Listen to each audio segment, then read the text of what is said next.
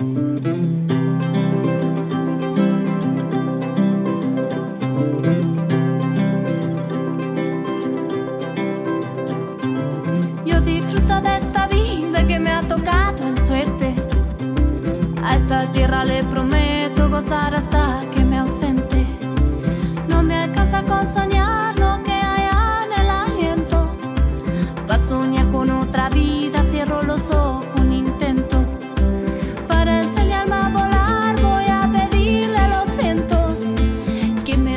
les va? Muy bienvenidos a este programa mm, Cuento con vos. Mi nombre es María Areces, los vamos a acompañar hasta la una de la mañana. Mucho frío en la ciudad de Buenos Aires, así que les pido disculpas porque estoy así un poco congestionada, co- como seguramente estarás vos.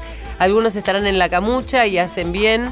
Este, así que bueno, cuidarse eh, de los resfríos y todo porque vienen con todo.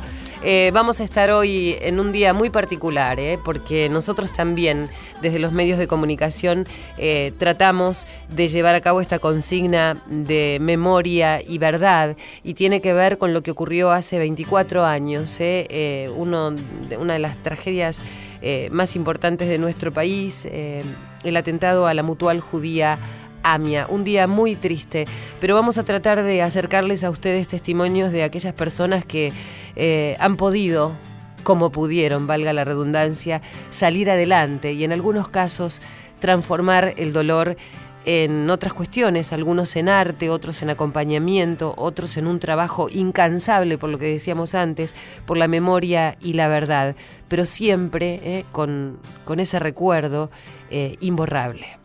Y mm, a propósito de ese recuerdo, eh, estaba yo trabajando para un canal de cable y me acuerdo lo que me dijo el director de noticias en ese momento, que tenía que ir allí a la calle Pasteur a cubrir esta noticia.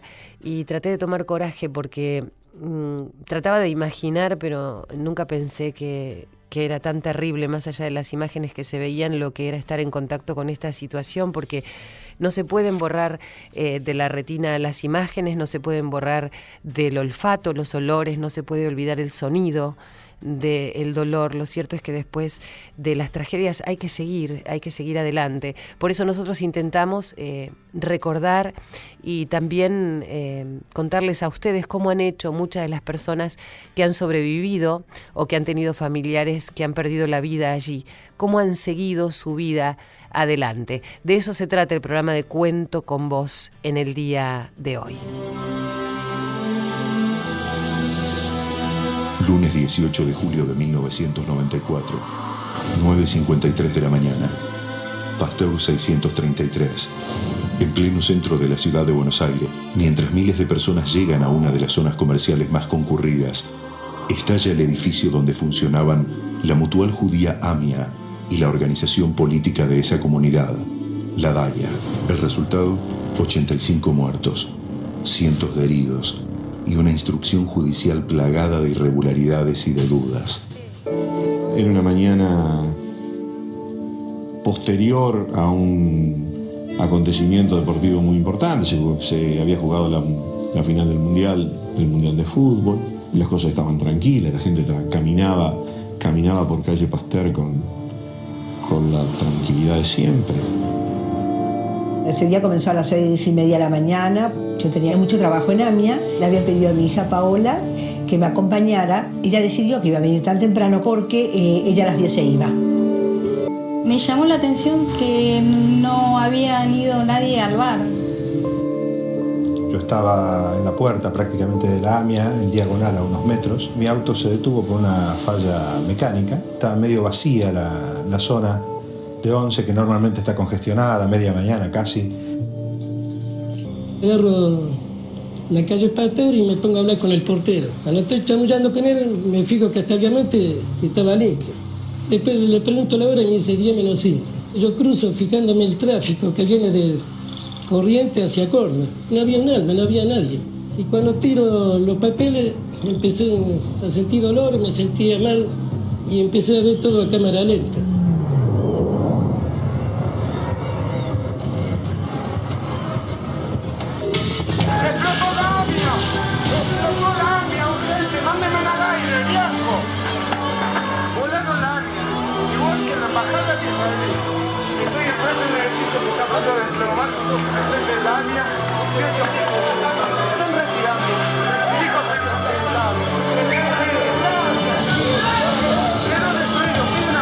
Explosión fue en 953 y a mí me encuentra del lado de la calle, sobre el motor de mi auto. No sé cómo me miro hacia el cielo y veo todo como una especie de huracán, un tornado y, y sentía mucho y olor a amoníaco, un olor fuerte que no me dejaba respirar. Un estallido potentísimo y bueno, y la muerte de tantos inocentes. Y cuando escucho la, la explosión, dije, hijos de puta, igual que la embajada. Fue instantáneo, no fue un razonamiento. No alcanzan las palabras para poder describir lo que estamos observando. El edificio literalmente desaparecido, las voces de auxilio. Eran imágenes y sonidos y olores impresionantes. Gente que salía entre los escombros, ensangrentada, gente de los edificios de enfrente. No había edificio, no, había, no tenía nada delante mío, tenía un montón, eh, no existía el edificio, veía las casas de enfrente.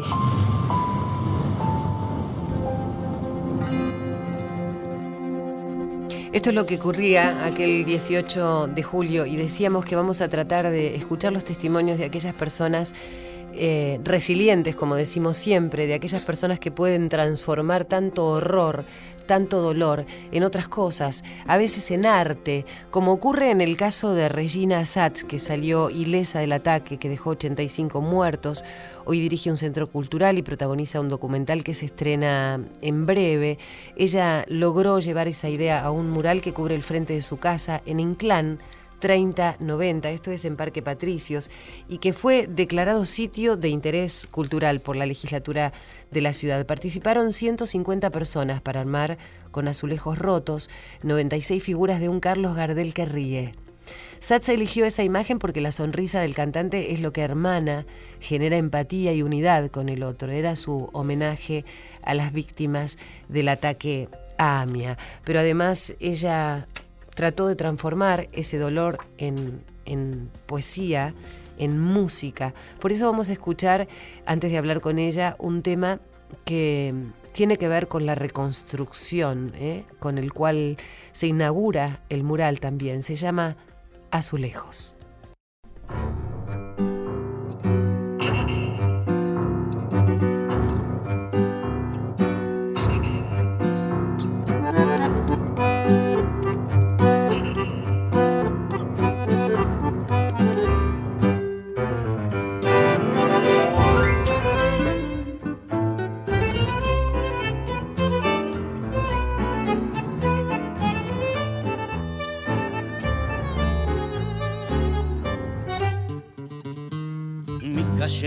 Zorzal de la mañana ensaya cada día su canción.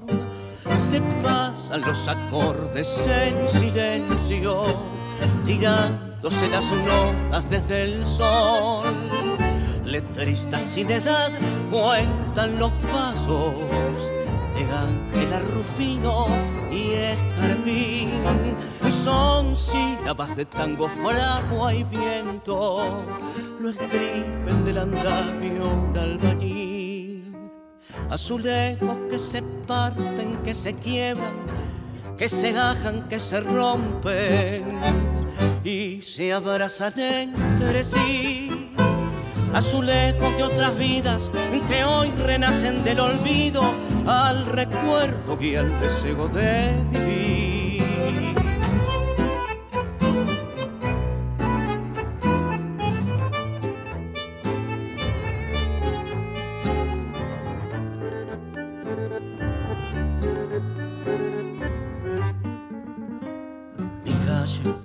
Se descubre en el espejo, cansado del reflejo de ser gris.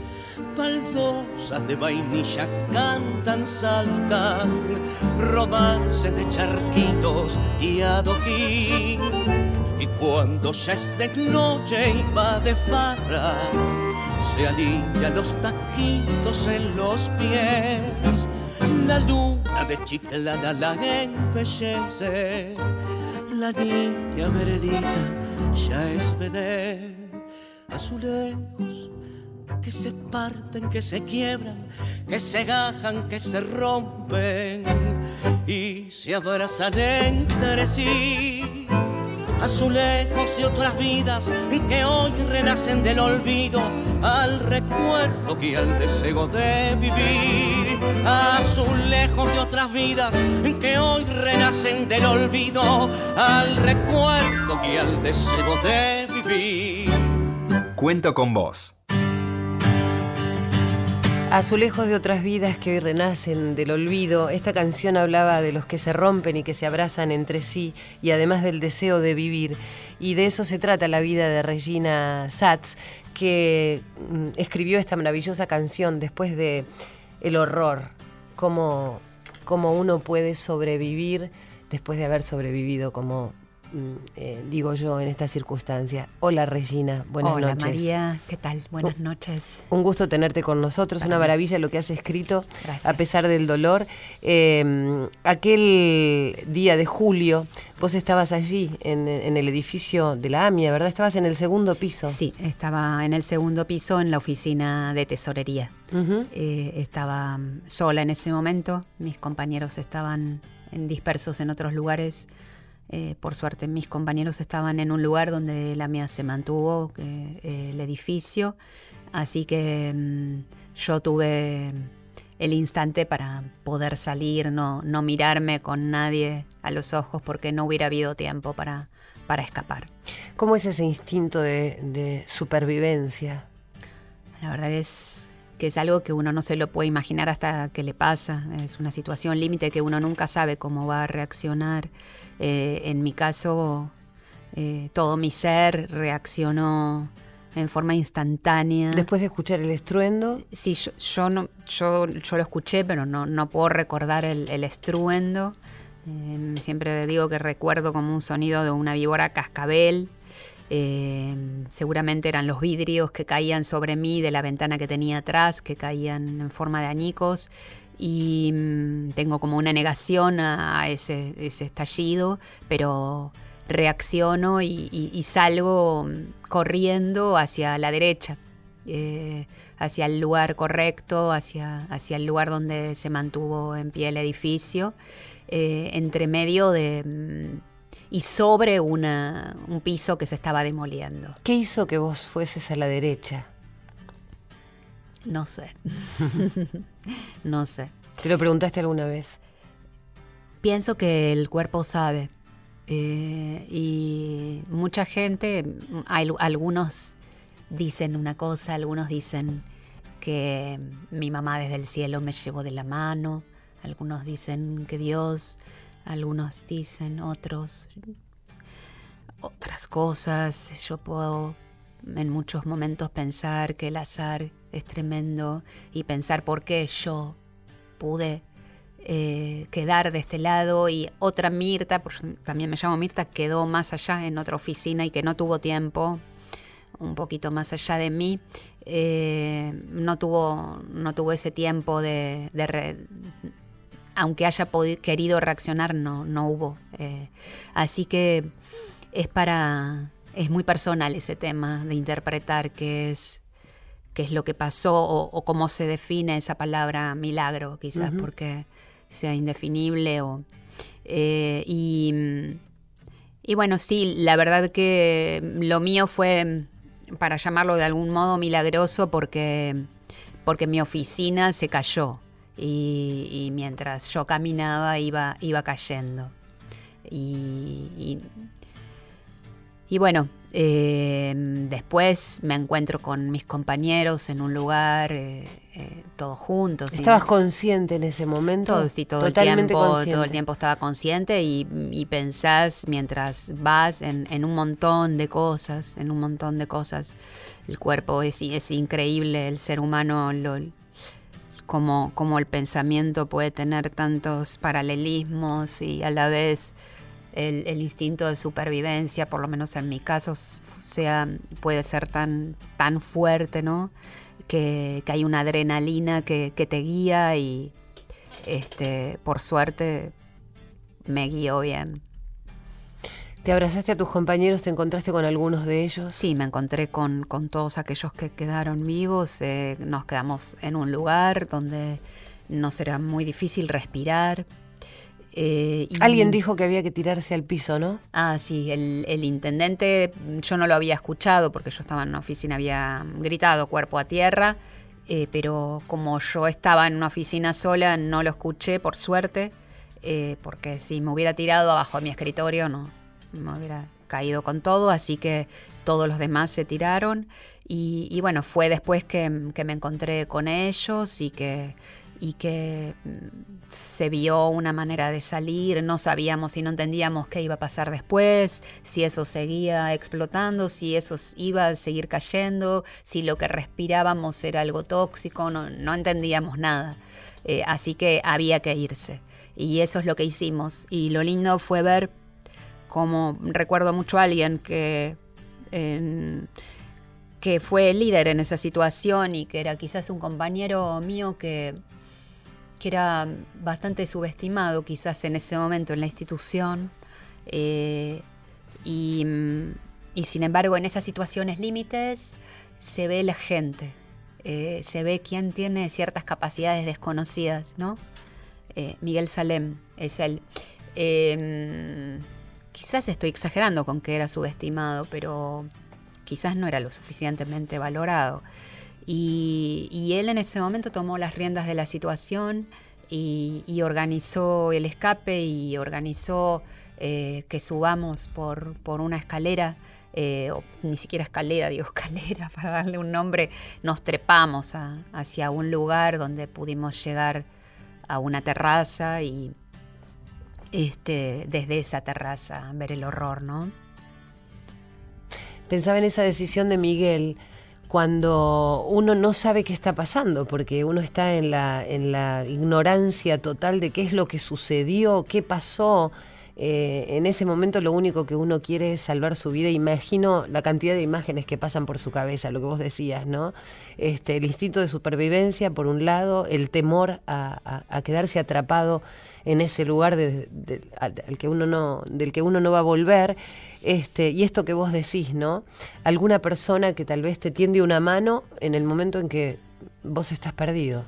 Sí, sí, sí. Eh, una persona que, que, en ese momento le aflora esa, esa posibilidad y que, y que, bueno, que después en el eco de todos nos organizamos y, eh, y que pudimos eh, aunarnos para salir. A mí alguien me dio un bebé que llevé conmigo en mis manos también. Y, y bueno, después fue tratar de seguir escapando, tratar de seguir huyendo porque no, sabíamos en dónde estábamos, no sabíamos si era la guerra. Ese bebé es una chica de 24 años hoy que vive en Israel, ¿no? sí, sí, me enteré hace poquito. Regina, ¿y qué era lo que ustedes eh, pensaban que había pasado cuando pudieron eh, más o menos salir del lugar donde había polvo, sortear estos obstáculos donde el piso se caía, continuar de la mano de Miguel, trepar ese lugar? ¿Qué, imaginaban que había pasado? ¿Podían entender lo que había ocurrido? No, yo, yo tuve pensamientos que eran ridículos, mientras el primer momento uno era que hacía poco yo había tenido que elegir la caja fuerte, porque la mía era nueva y había que elegir una nueva, y, y estaba muy preocupada por el peso de la caja fuerte, que me habían dicho, ojo, que no pese más de tantos kilos, que se puede venir abajo el piso. Y, vos pensaste que era tu lo culpa. primero que pensé era, ay, es la caja fuerte. Después pensé, mientras, todo esto mientras iba sí, sí, escapando. Después pensé es la caldera que explotó porque me daba inseguridad todo lo nuevo que se estaba poniendo. Así que son muchas cosas las que vas y, y, bueno, y lo que no entendés y queda ahí en el espacio del no entendimiento y de golpe te encontrás que en un día común de tu vida, en el más común del anonimato, todo se, da vuelta, todo el, castillo de naipes se cae eh, y tu cotidianeidad es absolutamente barrida por, por, por un momento así como un monstruo que se devora todo, ¿no?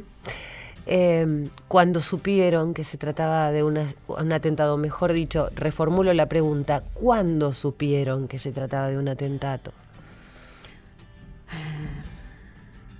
Mira, creo que nos fuimos todos de ahí y, cada uno hizo lo que pudo huyendo hacia sus casas eh, en el momento de llegar, en el momento de llegar a- y, empezar a escuchar las radios y escuchar que fue una bomba, porque cuando salimos de ahí también había que seguir corriendo por la calle porque todo seguía cayendo y, y además no podés frenar esa adrenalina que te hace seguir y seguir, como que tenés que seguir huyendo y, y a la vez querés llegar, eh, lo que me pasó a mí, que lo primero que quería hacer era llegar a mi casa y, y encontrarme con mi marido y con, con mi hija, con Morita, y decirles acá estoy, estoy bien, porque, porque ellos seguramente no, sobre todo él, eh, iban a creer que no, porque era impensable que yo en estaba en, el noticias, segundo claro, piso claro. y,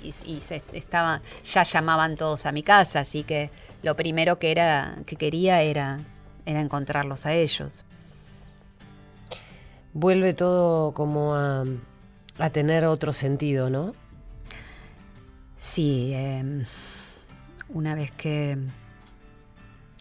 Igual es mucho tiempo eh, el dolor no te deja mm, recapacitar o pensar cuál es el rumbo porque es muy fuerte y eh, cada una de las personas que, que no están ocupa, eh, ocupa tu pensamiento. eh, a cada momento te acordás de una por una, no puedes entender, te la imaginás. en mi caso es muy fuerte un instante anterior al estallido que, vino un compañero mío, Agustín Leu, un chico muy jovencito, de veintipico de años, que trabajaba en el primer piso y, y me había pedido algo este, y yo mm, no sé por qué razón, si burocrática o si porque no, no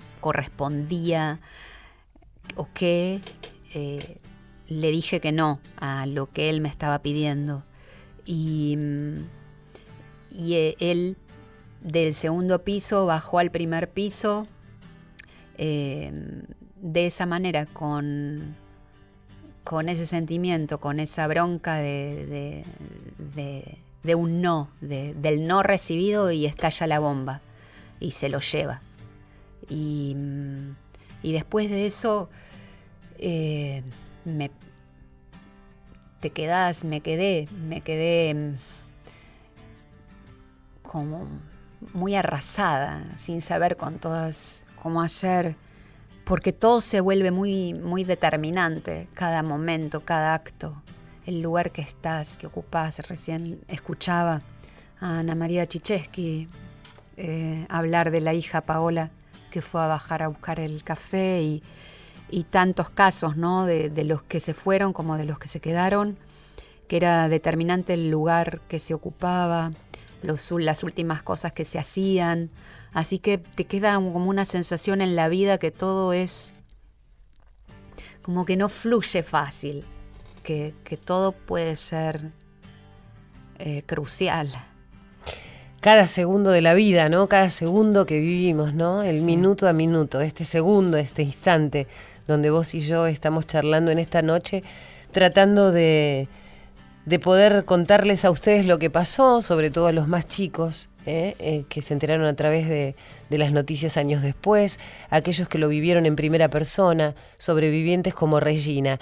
Pero por sobre todas las cosas y de esta experiencia dolorosa de su testimonio, enseguida vamos a hablar de cómo ella este, intentó reconstruir eh, aquello que sentía que estaba arrasado en su vida, ¿no? De a poquito, eh, con un mural en el frente de su casa, como les contábamos antes. Maripo y Messi Totó bailaron Miguel Caló envueltos por la emoción, apiladitos los dos. Maripolo rondo a todo lo rodeó en el salón. No era un son, no era un danzón, era absorción de bandoneón. No era un son, no era un danzón, fue una adicción, fue un aluvión. Maripo y me siento todo. Me siento todo y maripo, O sea, vos o sea, nos. y la voz de Raúl Verón. El salón de pronto se soltó, se fueron todos por vago. Quedaron solitos los dos, Maripo y Monsieur, Monsieur Toto. Y la orquesta de Miguel Caló. Y la voz de Raúl Verón. Apiladitos, apiladitos, apiladitos los dos. Maripo y me siento todo. Me siento todo y maripo, O sea, vos océanos. y la voz de Raúl Verón. Apiladitos, apiladitos, apiladitos los dos. Bueno, enseguida Regina nos va a contar sobre este tema eh, que tiene que ver con, con el abrazo y con el tango. De eso se trata, ¿no? Sí. Enseguida vamos a hablar de eso. Hacemos una pequeña pausa y el futuro de Regina, la presentación de un documental eh, y el, el transformar el dolor en cosas más positivas. Cuento con vos. Segunda temporada.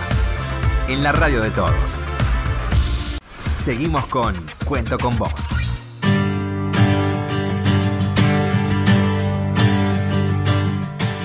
Bueno, y en este día donde estamos haciendo memoria, estamos en comunicación telefónica con Daniel Alejandro Pomeranz. Desde el año 2012 se desempeña como director ejecutivo de AMIA, representó a la AMIA en el Consejo Económico y Social de la Ciudad de Buenos Aires.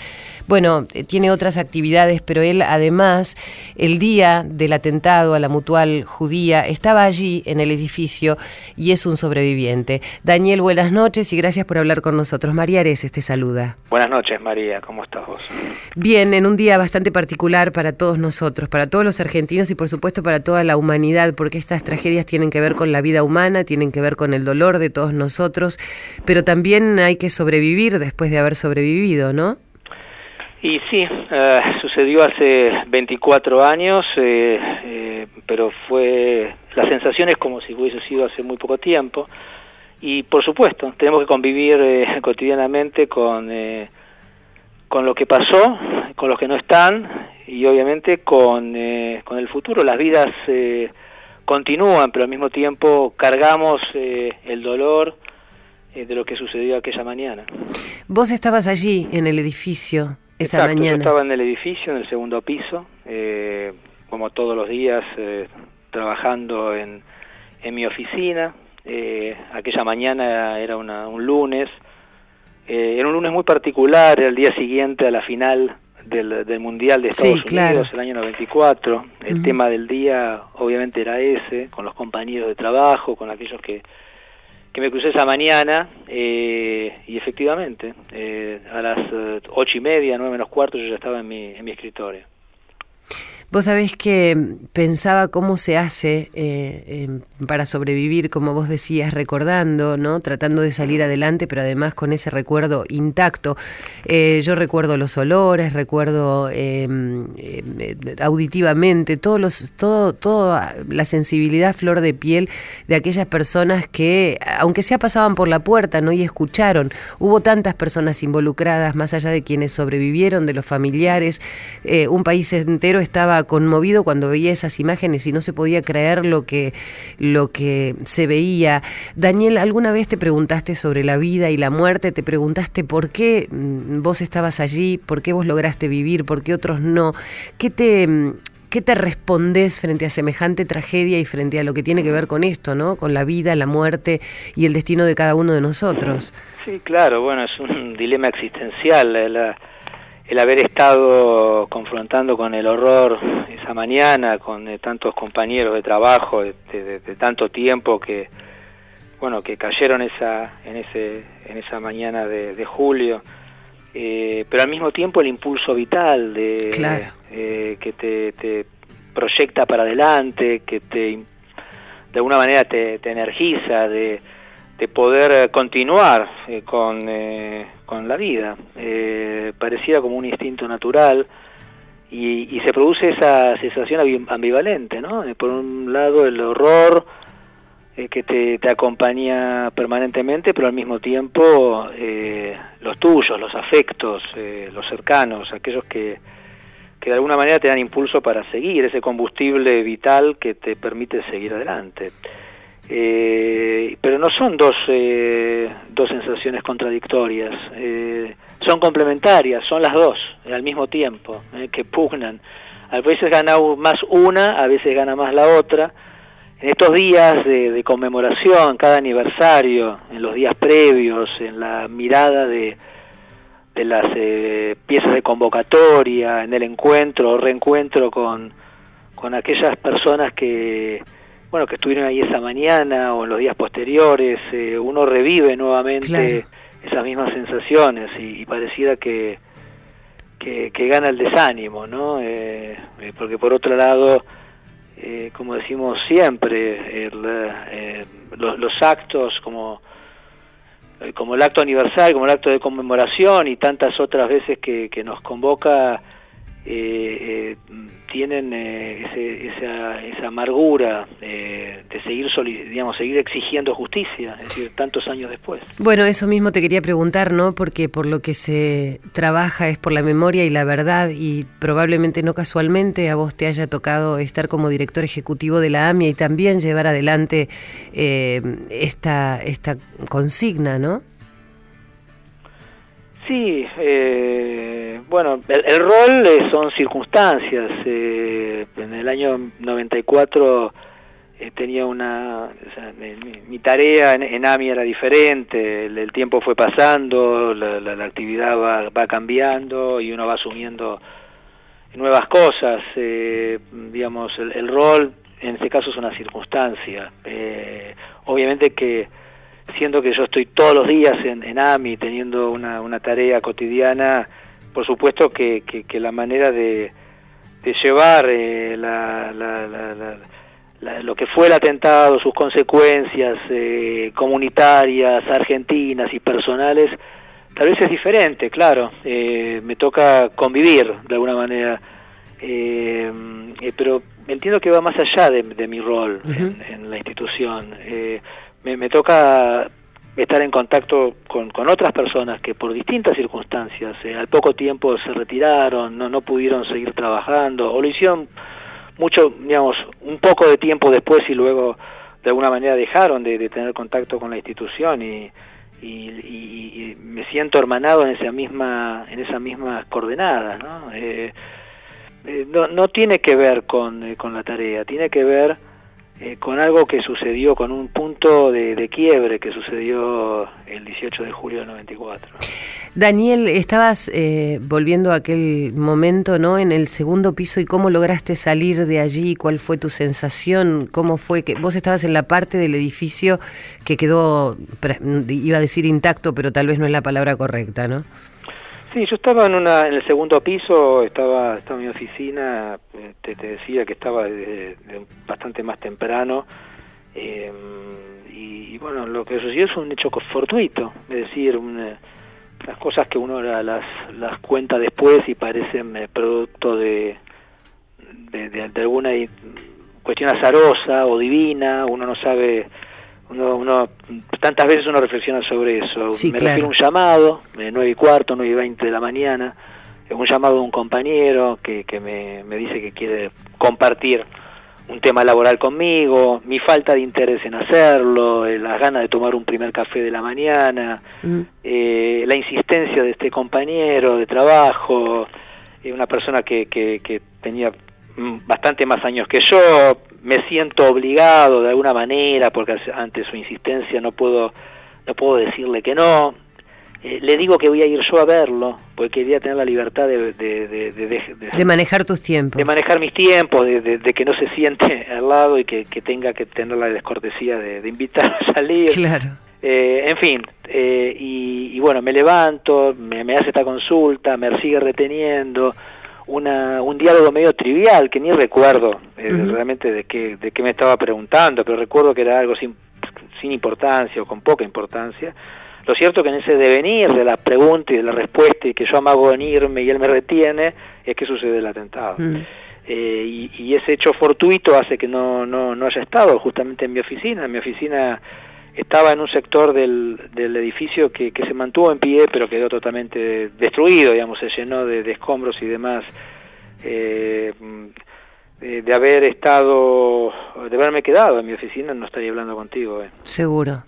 Daniel, bueno, sé que la tarea que además realiza la AMIA, más allá de este momento de quiebre, es impresionante. He estado allí, conozco el, trabajo social que se hace habitualmente, así que, bueno, felicitaciones, te agradezco y bueno, seguiremos todos, ¿no? Porque es la responsabilidad no solamente de aquellos que estamos en un medio de comunicación, sino de la sociedad toda, eh, seguir pregando por la memoria y la verdad.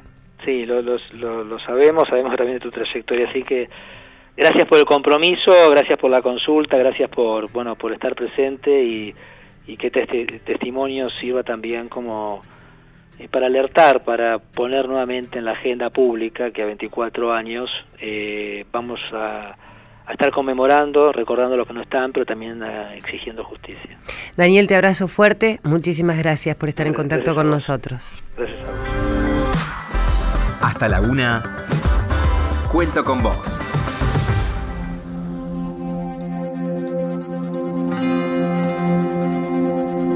cuántas preguntas tenemos y cuántas sensaciones después de escuchar a todas y cada una de aquellas personas que vivieron un momento eh, tan importante en sus vidas, ¿no? Eh, este momento donde algunos le llaman un quiebre, donde decían, recién eh, Regina decía, me sentía totalmente arrasada, donde Daniel Pomeranz decía, eh, hay una dicotomía, ¿no? Donde uno siente que tiene que salir adelante, pero tampoco puede escaparse de esos lugares de dolor. Bueno, de eso se trata lamentablemente la vida y de, y de estas cuestiones que uno no puede entender, porque estábamos hablando de un atentado, de alguien que lo cometió, de alguien que estuvo atrás de de esto tan terrible. Pero Regina, decíamos, eh, comenzó a transitar el camino del arte, comenzó a transitar el camino de la supervivencia y ella misma nos va a contar por qué ahora se estrena un documental, por qué continúa también pidiendo por memoria y verdad y cómo pudo a través del arte, por lo menos, sosegar un poco ese dolor, ¿no, Regina? Sí, el, arte siempre estuvo y, el arte vino en este momento también eh, a rescatarme eh, y junto conmigo a mucha gente también. Eh, así que mm, Después de trabajar un año más en AMIA, en la reconstrucción, eh, decidí darle rumbo a mi vida por el camino que siempre venía, pero paralelo a AMIA, que era, que era el, camino del arte, el camino de la composición de canciones, del dibujo, de, del trabajo con la gente, de la pintura.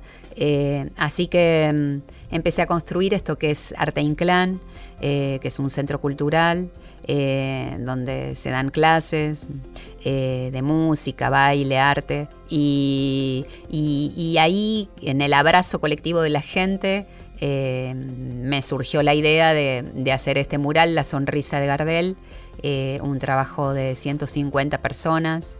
eligiendo esta figura que nos representa a todos como comunidad de un país entero, la sumatoria de, de comunidades, de, colores, de, barcos distintos que vinieron de diferentes lados y, de gente criolla, de gente de acá, todos unidos en la expresión de, de, esta sonrisa eh, que nos representa y que, que, representa la sonrisa de cada persona que la hizo y de cada persona que ahora mira el mural, que ahora pertenece a la ciudad.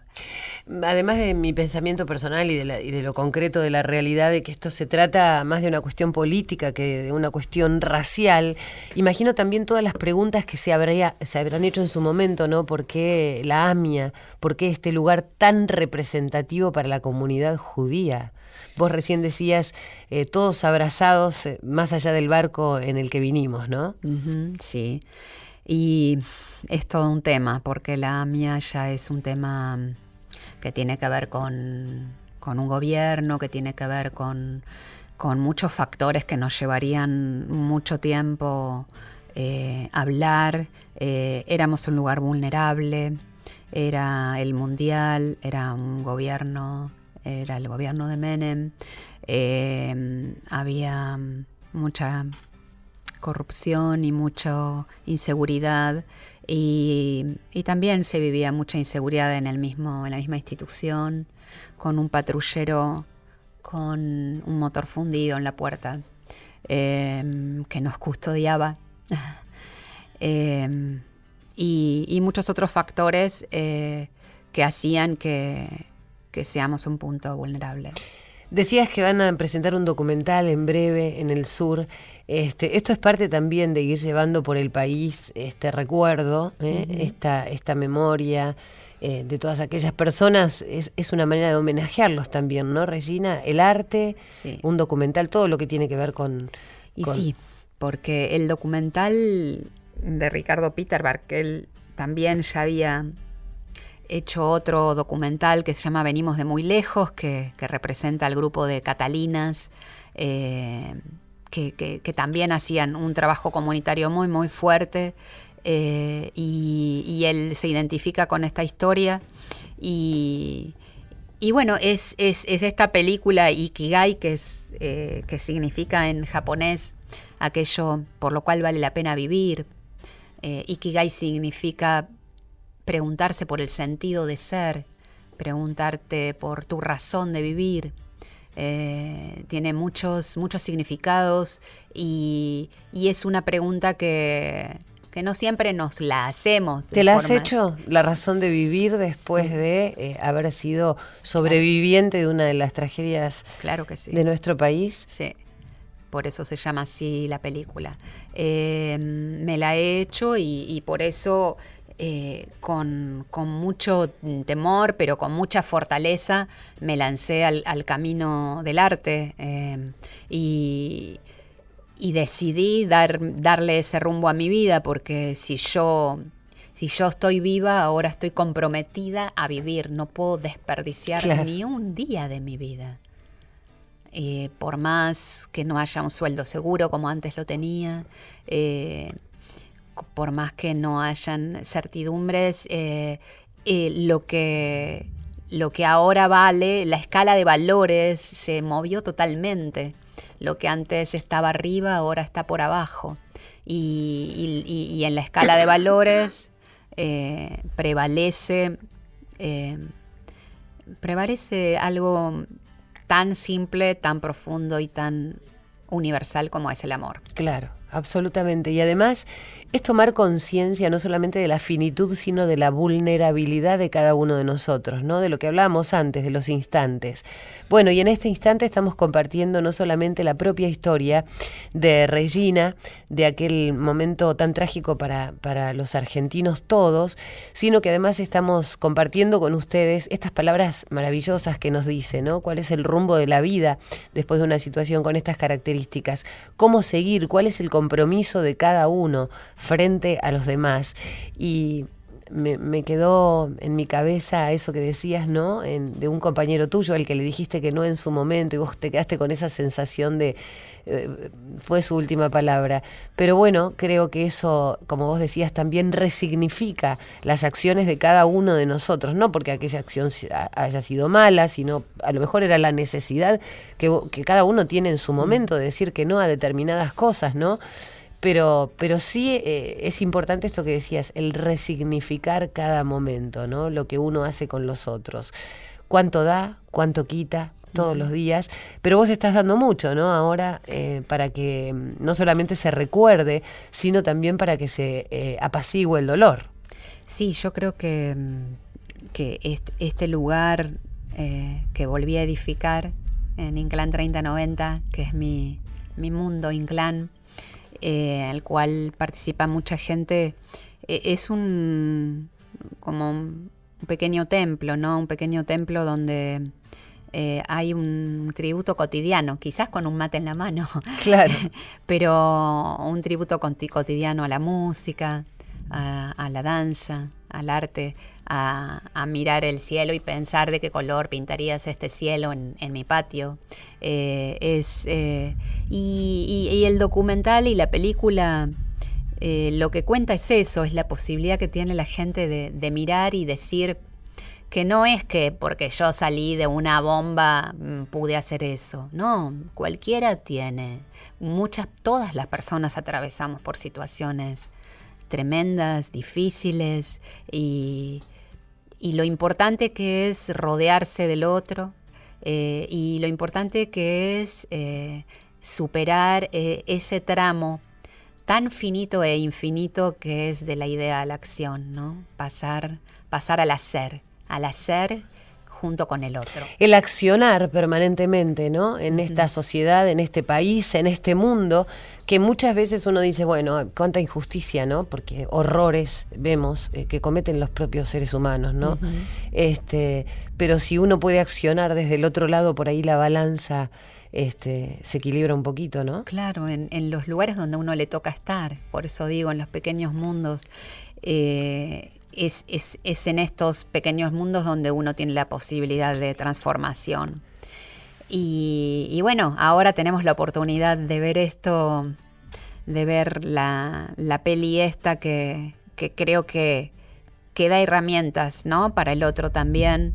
Eh, acá en el, en el Cine Gumont se estrena la peli Em, ¿A qué hora, Regina? A las 20 horas se estrena. Hoy, eh, hoy, hoy, hoy en, horas nada eh, más. En horas y también va a estar dándose en el Cosmos y, bueno, es una oportunidad en vacaciones de invierno eh, con precios muy accesibles porque es el espacio Inca. Además, para que no solamente las personas que tenemos mucha conciencia y, y recordamos muy bien lo que ocurrió, sino para por ahí un poco los más chicos, ¿no? Eh, que tienen tanto por vivir y es bueno que a veces se pregunten estas cosas que decíamos sobre el accionar sobre nuestra sociedad y poder aportar algo todos los días. Eh, hace unos instantes eh, vos me decías que tenés como una pastillita de una palabra muy particular que tiene un gran significado para vos. Sí, estábamos hablando, estábamos hablando de la memoria y me acordé de una que en latín que es damnatio memoriae, que, significa condenar la memoria de y que significa ordenar, olvidar.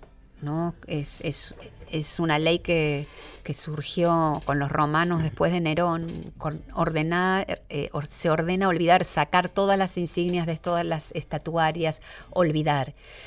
Eh, eso eh, también tiene su revés, ¿no? Cuando se condena al olvido eh, algo, te quita las, las herramientas para, para poder seguir.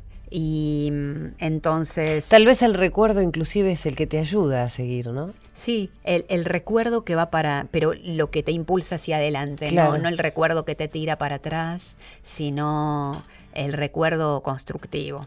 Ese cimiento, ese, ese escombro sobre el cual cimentás lo nuevo. Vos sabés que miraba el otro día la flor de quienes transitaron también otra tragedia como mm. eh, el holocausto armenio, la flor del no me olvides, ¿no? Y todo el significado que tiene esto, ¿no? del recuerdo para poder ir hacia adelante. Sí, sí, sí, totalmente. Eh, es, así. Eh, no, no quedarse, y no quedarse también en, en, la ostentación de la herida, porque también hay que tener mucho cuidado con eso. Y siempre me cuide yo como, como víctima del atentado de no de no, caer, de no caer en algo morboso, de, victimizarme y, y, el goce, el goce morboso de, eh, al contrario, siempre salí de ese lugar y, em, y, y traté de más bien ir a la a, a, lo que se puede hacer. Bueno, de hecho has escrito música, recién estábamos escuchando el tema con el Ah, cual sí, este, Azulejos, el tema de la reconstrucción, este mural que ha hecho la sonrisa de Gardel, bueno, de, de Azulejos, la letra y música es suya, de Maripó, la letra es de Regina, la música de Rudy Chernikov. Te quería decir una sola cosita Sí. de Maripó. Que, un poquitito también tiene que ver o mucho con, con lo que estamos hablando, porque en su momento el, el hecho de bailar tango fue una gran salvación eh, después de, la, de haber vivido esto, ¿no? Y Maripó trata de un hombre y una mujer que se juntan en un abrazo y todo desaparece a su alrededor. Y, y esto, y, y el tema del, del baile del tango como, como posibilidad de, del, abrazo con el otro y de, de- de volar en la música, eh, eh, fue muy importante también en mi vida. Yo te agradezco muchísimo, Regina, que hayas venido aquí. También le agradezco nuevamente a Daniel Pomeranz, eh, que es el director ejecutivo de la AMIA al día de hoy, también sobreviviente de este atentado, y a todos, a nosotros como sociedad, pero fundamentalmente como personas, ¿no? Eh, eh, que siempre, sobre todo a través de los medios de la comunicación, que tratemos de entender que esto se trata de memoria y de verdad, en el caso del atentado a la AMIA, más allá de lo que se diga eh, y más allá de lo que se quiera conseguir que se escuche. Memoria y verdad por sobre todas las cosas. Y en aquel momento me parecieron maravillosas las palabras de Spinetta, ¿no? Ser maravilloso, además un, un gran compositor, un gran poeta. En algún momento se hizo una convocatoria a los artistas eh, para recordar aquel atentado a la AMIA, para que se haga justicia por sobre todas las cosas. Y él escribió un poema, eh, después se le puso música y quedó esta canción. Antes de esta canción con la que quiero terminar, quiero despedirme de todos ustedes. Nos vamos a eh, escuchar otra vez y nos vamos a reencontrar y nos vamos a abrazar la semana que viene desde Buenos Aires para todo el país desde este programa que se llama Cuento con vos. Y a vos que estás del otro lado, ¿qué te digo? Saludando a Irene Rose, a Silvio Ferrer y a, y a Diego Rodríguez. Contá conmigo, porque yo sé que cuento con vos. Los ojos ya. Todo pasó. Solo quedan sin resolver los reflejos de las miradas que se han perdido entre nuestras cosas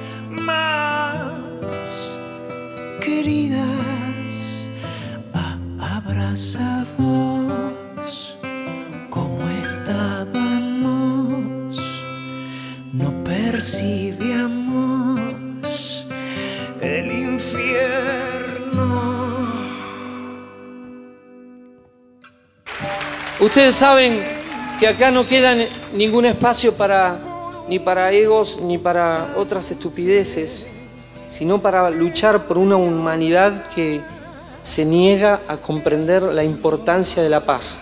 Esta adhesión en, en forma personal, aparte de, de dedicarles con todo amor a todos los damnificados por este atentado horrible y por cualquier comunidad cuyos hogares, cuyos hijos se ven amenazados, donde los niños no son tenidos en cuenta, donde e- el odio y el resentimiento, la venganza ancestral superan la barrera del raciocinio, ya no es una cuestión de judíos, árabes o maoríes. Se trata de la vida en el planeta Tierra. Solo quedamos esperando una sonrisa, un gesto. Ese silencio hace despertar en nosotros la esperanza de que tal vez un día ya no existan los enemigos.